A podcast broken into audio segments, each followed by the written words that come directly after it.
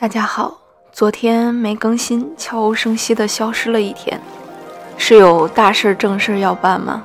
不是，就是喝了点酒，然后把手机开成飞行模式，在家睡大觉，睡了一整天。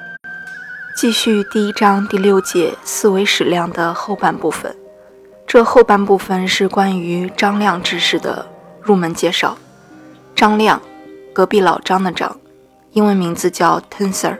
Tensor，张量是一个包括了数量和矢量的概念，所以它是一个比数量和矢量更广阔的概念。我们一般说张量会说它是几阶几维的。先说张量的阶，这个阶是台阶的阶字。零阶的张量是一个数量，一阶的张量是矢量，二阶的张量是矩阵。该怎么理解？该怎么理解阶的概念呢？我听到了一个比较形象的比喻，说是有一个社会人，如果他想疏通关系，给某个局长送钱，那么他跟某局长形成的这种层次上的关系，就可以看作是一个二阶张量。如果说这个社会人并不直接认识某局长，而是需要通过一个中间的关系人，那我们把社会人。中间关系人还有某局长形成的这种层次叫做一个三阶的量。现在假设他找的中间关系人也并不直接认识某局长，中间关系人还需要通过自己的朋友再去结识某局长。那我们说这个层次结构就是四阶的。现在我们假设有三个社会人、三个中间关系人和三个关系人的朋友。还有三个局长，比如我们想描述二号社会人通过三号中间关系人和一号关系人的朋友给第二个局长送钱的话，那描述这件事的分量就可以编号为二三一二。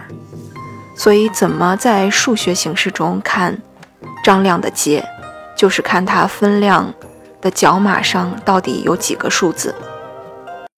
比方说，在送钱事件中，每一个分量有四个角码，那它就是一个四阶的量。也就是说，它所描绘的信息的层次总共有四层，每一个角码位置上可以选择的不同的数字的个数，就可以看作是张量的维度了。比如，在这个送钱体系中，第一个角码对应的是社会人，第二个角码对应的是中间关系人。第三个角码对应的是关系人的朋友，第四个角码对应的是局长。每一个角码上可以变换的数字是三个，所以称这个张量是三维的。经过刚才这个例子，我们再回到数学中看张量，张量就是有大小和多个方向的量。我们在物理中一般会使用二阶四维张量，也就是有两个角码位置，每个角码可以从一到四这样变换，或者说从零到三这样变换的量。下面是对称张量和反对称张量的概念。对于一个张量 a 一二，把它的角码反转变成 a 二一，如果它还能与原量保持相等，那我们就称它是对称张量。如果它与原来的量是相反数的关系，我们称它为反对称张量。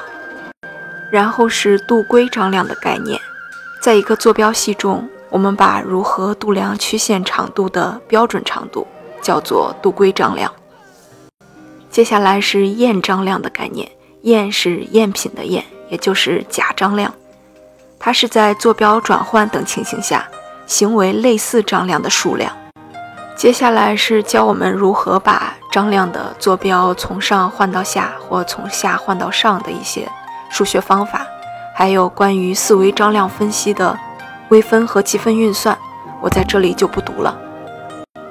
第七节是四维速度，由普通的三维速度矢量，我们可以构造一个四维矢量。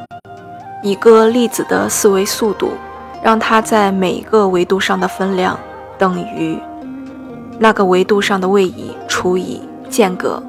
最后算出来会发现，四维速度是一个无量纲的量，也就是没有单位的量，因为计算出来的结果是分式，分子和分母上的单位全都消去了。而且四维速度的分量并不彼此独立。从几何意义上来看，四维速度是与粒子的世界线相切的一个四维单位矢量。与四维速度的定义类似，进行二次求导，就可以得到四维加速度。我们发现，四维速度矢量和四维加速度矢量是相互垂直的。